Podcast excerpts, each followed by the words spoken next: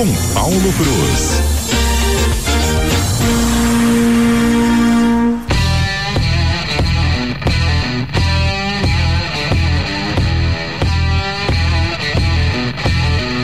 Bom dia, Paulo Cruz.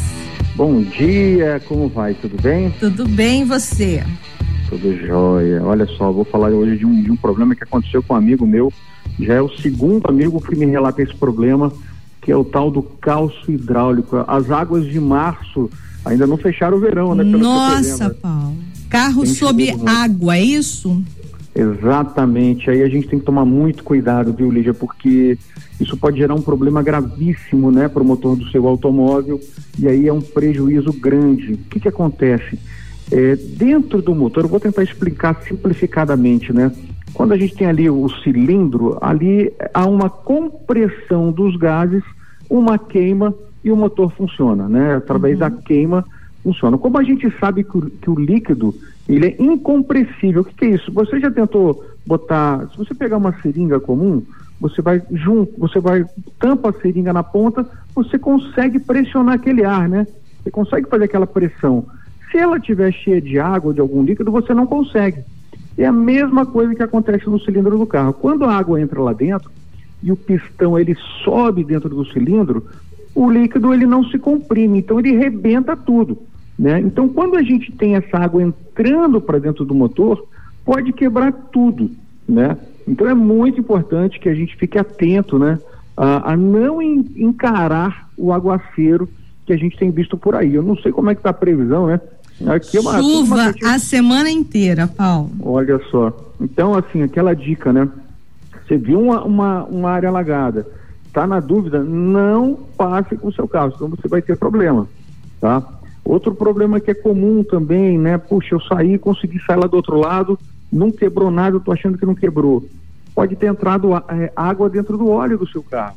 Se você notar uma fumaça preta pelo escapamento, qualquer comportamento né, atípico do seu automóvel depois de passar num, num, numa área alagada, vale muito a pena você né, levar o seu carro no mecânico.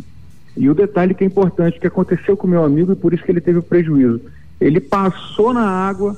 eu depois... tô com esse vídeo aqui, eu vou ver se vai dar tempo da gente. É um que passou lá no Pantanal?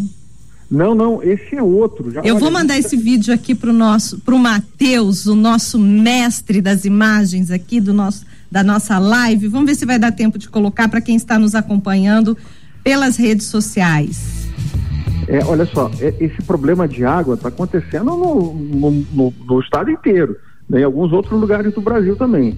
Né, no, a região do Pantanal ali, mas aí tem uns jipeiros meio doidos, né? Que os caras então, gostam de fazer. mas aqui não aqui era nem um jipe, parece que é o, o, eles de caminhonete normal, né? Eles entraram ah, num, num coriço ali com água que entrou dentro do carro. Eu vi esse vídeo, eu vi esse vídeo. Realmente, essa turma aí, ah. é o que eu falo, né? Jipeiro no Pantanal, quando ele enche, né? Ele vira assim, sabe aquela Disneylândia pra Aham, uhum, sim. Todo mundo quer ir lá brincar de submarino. Uhum. Essa é a verdade. E alguns têm perdido o Jeep, né? Que dali tem virado um.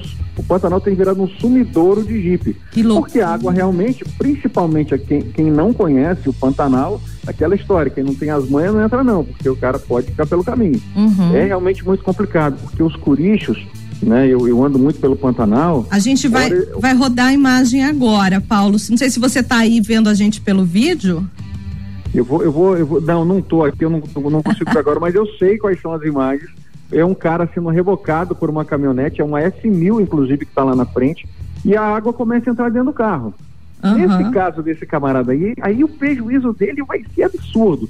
Por quê? Porque a água atingiu todo o painel, então ali tem um monte de eletrônica, né? Uhum. Então, realmente ali o prejuízo é, é, grande. Mas é o que eu falo, ali eu acho que era um jipeiro, né? Alguém que estava fazendo uma aventura no Pantanal e foi rebocado por uma outra caminhonete, Isso. que era maior, né? Isso. E aí ele conseguiu sair do outro lado. Né? E, e o que é incrível, que nesses casos os caras dão um jeitinho e o carro continua fazendo a trilha né? Paulo, Mas, a tranquilidade assim, dele, a hora que a água começa a entrar dentro da, da caminhonete, me espantou. Eu falei, eu estaria é, saindo a nado naquele momento. É porque o que que acontece? O cara ele tá pronto para aquilo, né? Ele é o que eu falo, né? Jipeiro, às vezes a gente está andando assim e você vê uma ponte. Aí eu, todo mundo para na, na beira da na cabeceira da ponte. Mas por que esses caras pararam? Não, a gente quer ver se dá para passar por baixo da ponte.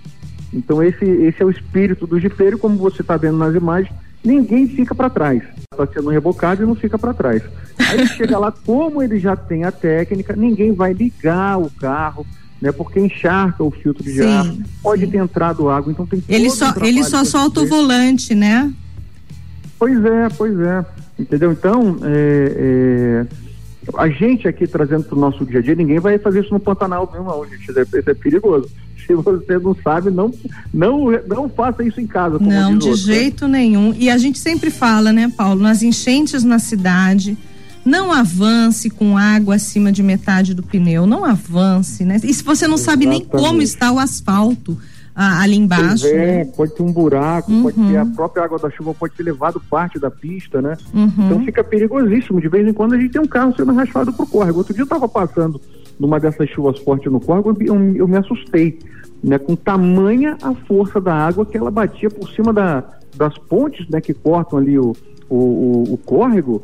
Nossa, eu falei, cara, isso aqui tá parecendo um tsunami. Uma coisa assim apavorante de se ver. Eu fiquei pensando em qualquer, qualquer ser vivo ali dentro daquele, daquele córrego não tinha a menor chance de sobrevivência. Né? Então a gente tem que ficar com, com, muito atento a isso. A chuva ela realmente pede muita atenção no motorista, distância do carro da frente, tem que estar com a paleta do limpador em dia, né? tem que acender a lanterna, não pode ligar o pisca-alerta, porque você confunde o motorista. Pisca-alerta é só para ser usado quando o carro está parado ou quando você, por exemplo, tem aquela travessia de pedestre, você parou, você liga o, o pisca-alerta. Ok, saiu, desliga e vai embora. Pisca-alerta, gente, é só para ser usado com o carro parado. Tá? Fica a dica, porque né, você pode confundir uma pessoa. Uhum. Então, é, a gente tem passado realmente um, um, um, tempo de muita chuva, né, de muita confusão né, que a chuva causa, causa no nosso trânsito. Campo Grande é uma cidade muito plana, né? Então, quando você tem ali pequenos aclives ou declives, aquela água empoça ali no, em, em, alguns lugares, perto do shopping ali, a gente sabe que é um, que é um problema, né? Então, você realmente fique atento. E se você for pego numa, nessa, numa situação dessa, você não ligue seu carro. Passou na água, o carro morreu, não liga mais. Tá? Não tente dar partida, porque senão você vai ter um comprometimento mecânico muito grande. O que você precisa é, assim, chamar um guincho né, e levar seu carro direto para uma oficina. Tá? Boa dica, é, Paulo Cruz. Não, você pode se quebrar inteiro, inclusive no seu bolso. tá bom? Valeu, muito obrigada aí pela sua dica de hoje, viu? Um abraço, um bom dia para você. Bom dia, tudo de bom, tchau. CBN, CBN Campo Grande.